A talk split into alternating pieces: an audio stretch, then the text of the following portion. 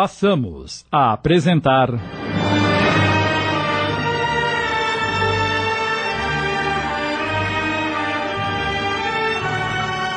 A Jornada, inspirada na obra de Lina de Alexandria, minissérie de Sidney Carbone.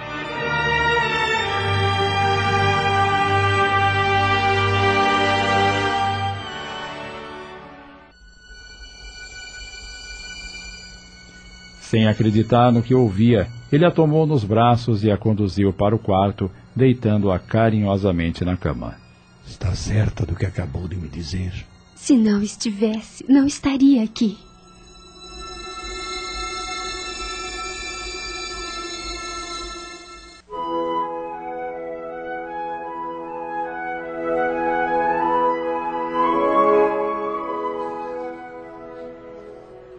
Ao amanhecer, Maria abriu os olhos e viu os raios de sol entrando pelas frestas das cortinas. Ficou um pouco confusa ao olhar em volta e não encontrar Lázaro ao seu lado. Não sabia como seria dali para frente, mas tinha certeza de que precisava ser feliz. Levantou-se, vestiu o roupão e caminhou até a janela. Olhou para fora e não viu ninguém. Então, saiu dali e foi para a casa grande, refugiando-se em seu quarto. Felizmente, todos ainda estavam dormindo e não a viram entrar.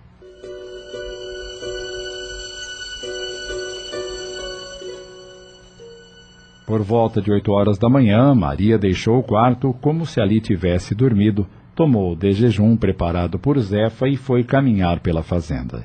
Subiu um pequeno morro e sentou-se embaixo de uma árvore de onde podia ver toda a propriedade. Estava a admirar aquela imensidão de terras quando viu Lázaro se aproximar.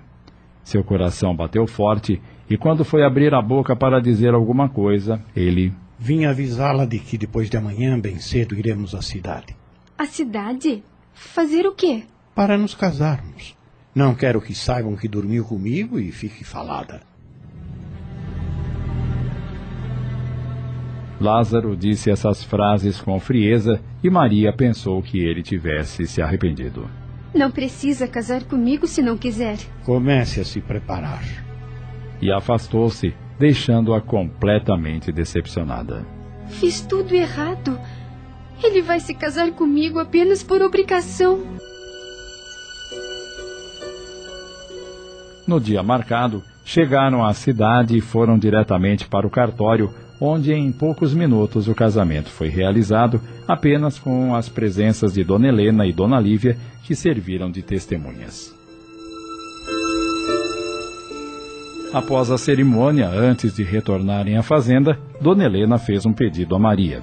Desejava voltar a viver na fazenda a fim de que Pedro e a esposa tivessem um pouco de privacidade, já que a casa que ocupavam era pequena para abrigar os três e mais a criança que logo viria ao mundo.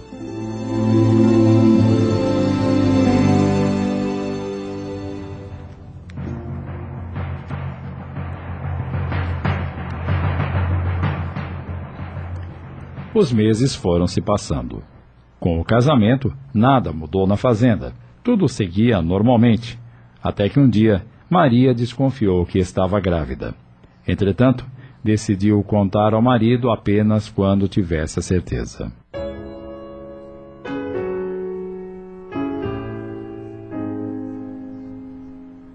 Certa tarde tocava no seu piano uma das melodias que mais gostava quando, de repente, sentiu-se mal e caiu sobre o teclado. Cirila, que acabava de entrar na sala com uma bandeja contendo um jarro de limonada, assustou-se e correu até ela.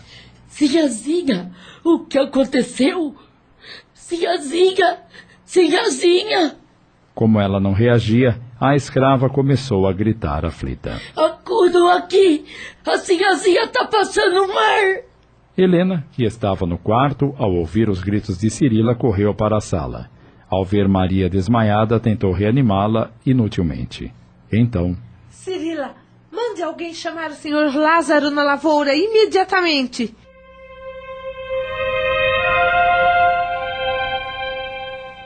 Quando Lázaro chegou, quase meia hora depois, Maria já havia voltado a si e estava em seu quarto deitada. Tenso, ele perguntou: O que aconteceu? Você está doente? Não, Lázaro. Eu estou grávida. Grávida? Você vai ter um filho meu? Sim, meu marido. Está feliz? Ah, muito, Maria, muito feliz. Eu sempre sonhei ser pai. Oh, meu Deus, que alegria! Que alegria! A partir de então, Lázaro passou a se dedicar mais ao trabalho, ansioso pela chegada do primeiro filho.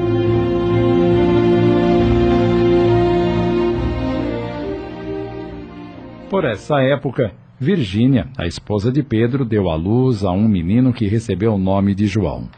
Entretanto, o casal vivia às turras, trocando insultos e agredindo-se mutuamente. O casamento só fizera Pedro ficar ainda mais amargo. A criança, que não tinha culpa alguma, acabava sendo o maior motivo para a agressão. Pedro vivia embriagado, passava noites fora de casa e constantemente metia-se em confusões.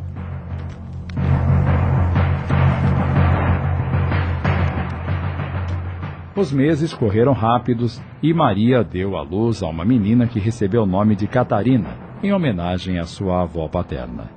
Lázaro sentia-se orgulhoso da família, mas Maria notava que ele dava mais atenção à filha do que a ela. Quase dois anos depois, ela engravidou novamente e veio ao mundo outra menina, que recebeu o nome de Bianca. Os anos iam passando. As meninas cresciam saudáveis e faziam a vida daquela mãe amorosa cheia de esperança e luz. Certo dia, Lázaro entrou em casa muito tenso e foi à procura da esposa no quarto. Maria, preciso lhe falar. O que aconteceu? Está com um semblante pesaroso, Lázaro. Sinto ser portador desta notícia, mas Acabo de receber uma mensagem da cidade informando que Pedro, o seu irmão, se envolveu em uma briga, foi espancado por vários homens e. Meu Deus, o que está me dizendo? Ele está morto! Não, não, mas sofreu ferimentos por todo o corpo e está muito mal. Chama por você e por Dona Helena. E já está sabendo? Não, é, melhor você falar com ela e se prepararem para a viagem. Já mandei providenciar a carruagem para partirmos o mais breve possível. Eh, deixaremos as crianças com a Sibila, pois são muito novas para enfrentar a estrada.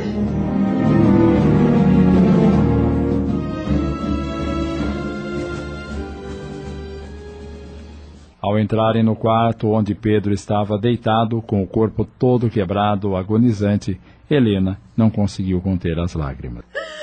Ah, Pedro, meu filho! Por que está sempre me fazendo sofrer? Por quê? Virgínia, a esposa, ao vê-los entrar, deixou o quarto sem dizer uma única palavra, completamente indiferente ao estado desesperador do marido. Ao ver Maria, Pedro, que sentia as forças o abandonarem, pediu num sussurro: Por favor, me deixem a sós com Maria. Helena quis protestar, mas. Venha, dona Helena. Vamos atender ao pedido do seu filho. Assim que eles deixaram o quarto. Maria, eu não queria morrer sem vê-la pela última vez. Por que andou se metendo em encrenca, Pedro? Isso agora não importa. É o pagamento por tudo de errado que tenho feito na vida. Não diga isso. Ninguém merece ser espancado dessa maneira. Me dê sua mão, minha amada Maria. Eu sou sua irmã, Pedro. Não, não é. Você é a mulher que desejei todos os dias da minha vida. Se a minha mãe não, não tivesse se casado com o seu pai, você teria sido minha esposa. Tenho muita inveja do seu marido, Maria, que desfruta todas as noites do calor do seu corpo e que tem filhas com você para refletirem seu amor. Se você me tivesse aceito, eu, eu não está, estaria morrendo agora. Não me culpe por seus erros e muito menos por sua vida ter tomado rumos desastrosos. Jamais lhe dei esperanças. Sinto, mas somente você pode arcar com seus erros. O que poderei fazer é rezar por você. Você teve uma esposa e não conseguiu realizar ao lado dela a felicidade que tanto reclama. Tiveram na vida oportunidades que não conseguiram enxergar. Um filho maravilhoso e. Maria, eu quero lhe pedir um favor. Cuide dele. Cuide do meu filho, João. Eu sei que Virgínia. Virgínia não será uma boa mãe. Ela o trouxe ao mundo, Pedro. Acha que Deus não sabe o que faz? Não o questione. Ela mesma tomará conta de seu filho. Mas ela. Ela não vale nada. Assim como eu. Mesmo assim, sempre será a mãe de João. Nesse momento, Maria viu o brilho dos olhos do rapaz irem se apagando lentamente e sua mão se desprendeu da dela até cair sobre o próprio peito. Ela não suportou. Pedro! Pedro! E ela viu mais uma vez a vida esvaindo-se, partindo e a deixando.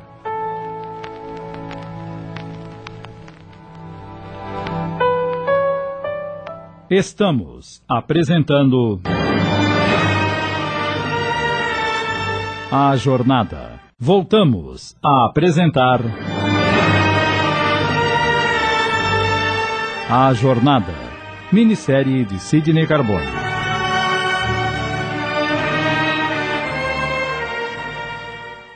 Um ano se passou.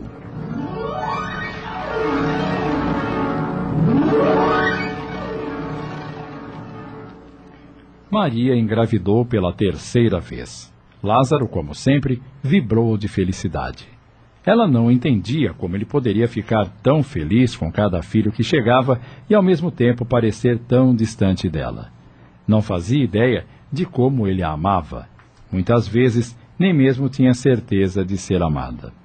Certo dia em que estava com a barriga bastante proeminente, ela o chamou para uma conversa séria. Lázaro, eu não consigo mais viver assim. Vejo-o tão próximo de nossas filhas, mas tão distante de mim. O que acontece com você? O único motivo para me querer é para ter filhos. Eu nunca disse isso. E por que diria? Eu caí em sua cama como uma qualquer e você ficou penalizado, casando-se comigo apenas para que não perdesse os cuidados da fazenda. Tendo a mim como esposa, tem agora muito mais do que antes. É isso que você pensa de mim? Não sou um desses almofadinhas que correu para se casar com você. Sou um homem que sempre ganhou o sustento com o próprio suor. E assim faço hoje com você e com meus filhos. Casei. Casou-se? Ele chegou seu rosto bem próximo ao dela. Quando a vi entrando nesta fazenda, pedi a Deus que jamais a deixasse partir. Mas vi que Pedro a amava. Temi que um dia ele a tirasse de mim. Um dia depois de uma discussão que tivemos, ele me contou tudo o que aconteceu com vocês na França. Então, você sabia Eu que. sabia de tudo, Maria. Mas nunca abria minha boca para ninguém. Desde então passei a gostar ainda mais de você por tudo o que passou nesta vida. Sabia que levaria tempo para você esquecer. E precisava ter paciência para tê-la. Você é bela. Todos se encantam com a sua doçura. Sua alma transforma tudo. E eu sou um homem rude e grosseiro, que aprendeu a ler com grandes dificuldades. Compreenda que é difícil para mim certas coisas, pois me falta tato, educação, gentilezas. Mas eu quero ser transformado por você. Sabe, muitas vezes a vi tocar aquele piano e percebi lágrimas brotarem em sua face. Elas nasciam com tanta dor. Ficava a imaginar quem ela ama com tanta força. Eu queria apenas uma pequena parte desse amor. Não devia pensar tolices. Sinto muita falta de Vinícius, meu irmão adorado. Não tive a chance de amar meu primeiro marido, mas quanto a amar você, isso eu já sei. Minhas filhas são um espelho de meu amor por você. Deito-me em sua cama feliz em estar em seus braços. Jamais o vi como um homem sem cultura, e sim como um homem bravo que luta todos os dias por cada um de nós. Eu o admiro e quero sempre estar ao seu lado com nossos filhos. E assim como nós, ver cada qual tomar seu rumo. Quero estar ao lado deles, mostrando como começar suas caminhadas e assim como meus pais tentar não interferir no destino deles. Façamos juntos esta caminhada, Lázaro, que começamos não por conveniência, mas por um sentimento que todos aqui procuram e poucos alcançam. Quero sempre amá-lo como meu marido.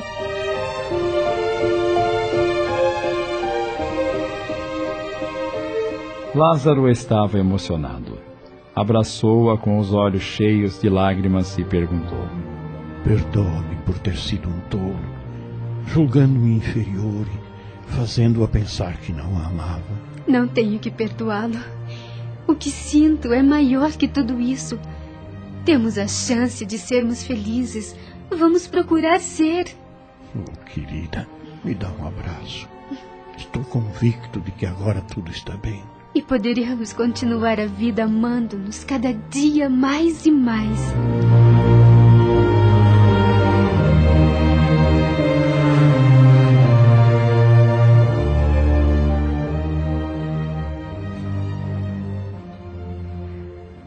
No plano espiritual. Por que está chorando, Vinícius? Como vê, tudo se encaminha bem. Eu queria estar ao lado de Maria e abraçá-la neste momento, embora saiba que estaremos juntos em breve. Enxugue essas lágrimas. A felicidade é motivo de alegria. Os tempos difíceis para nossa Maria já se foram. Eu sei. Deve partir agora, meu filho. E lembre-se que estarei ao seu lado. Onde está meu pai? Foi encarregado de uma missão importante, por isso não poderá vê-lo para se despedir. Mas ele também estará ao seu lado. Não se preocupe. Isabel, mãe, o que é feito dela? Ela está no umbral, mas será auxiliada e acabará encontrando o seu caminho.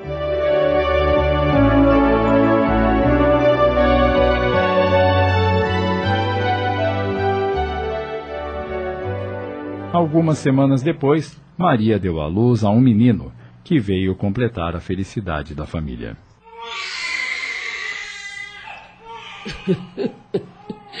Pronto, Sinha. Pode segurar o vosso nenê.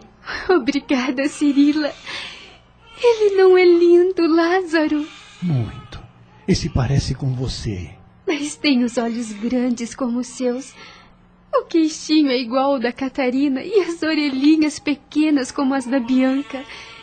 Mas há algo nele que me lembra muito o meu inesquecível irmão Vinícius. É mesmo? Não sei explicar o que é. Você concordaria que ele se chamasse Vinícius? claro que não, querida. É um nome muito bonito. Obrigada, Lázaro. Você é um excelente marido. Por isso o amo tanto. Só espero que esta criança tenha um futuro lindo. E terá, meu amor. Bem como as nossas filhas. Estaremos sempre todos juntos, amando-nos uns aos outros até o fim de nossas jornadas.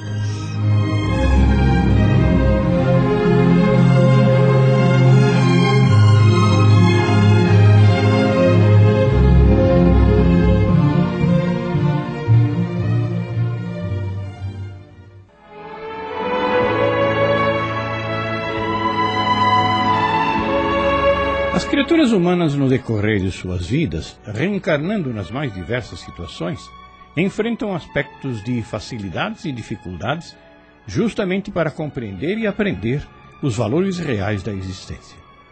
Os principais personagens deste relato, Maria e Lázaro, estiveram em posições diversas, até compreenderem-se e entregarem-se totalmente um ao outro, o que lhes possibilitou a felicidade relativa da vida de encarnados. Quando aceitamos nossos limites e enfrentamos os obstáculos com sabedoria, concluímos que Deus não impede ninguém de ser feliz, mas que a felicidade é uma conquista lenta e contínua, desde que sejamos humildes e dedicados com sinceridade. Nosso dia a dia de hoje é difícil, mas enfrentemo-lo com compreensão, e mais dia menos dia nos sentiremos realmente felizes. A Rede Boa Nova de Rádio apresentou A Jornada, obra de Lina de Alexandria adaptada por Sidney Carbone. Em seu desempenho atuaram os seguintes atores: Helena, Jeane de Paula, Henrique, Tony de França, Isabel, Cledemir Araújo, Antônio, Ivaldo de Carvalho, Laura, Ivone Soares, Vinícius, João Camilo, Cirila, Ana Sueli Gardiano, Pedro Sidney Carbone, Ana Quitéria Maria, Lázaro Gastão de Lima Neto, Catarina Esther de Almeida, Cornélio Antônio Camargo Leme, Talila Maria Helena Teruel, Isidoro Adacel Alberto, Margarida Benê Abdala, Jonas Antônio José, Lívia Alzira Camargo, José Alberto Araújo. Participação especial de Ivone Martins como Mãe Preta. E no duplo papel de Lúcia e Maria, Luciana Florencio. Narração Joel Robson. Gravações, edição e sonoplastia Antônio Tadeu Lopes. Análise e comentários Gastão de Lima Neto. Produção e direção geral Sidney Carbone. Realização Núcleo de Dramaturgia da Rádio Boa Nova de Sorocaba. Agradecendo o carinho da audiência, convidamos os prezados ouvintes a acompanharem mais uma produção rádio-teatral a partir da próxima semana. Boa tarde a todos e até lá.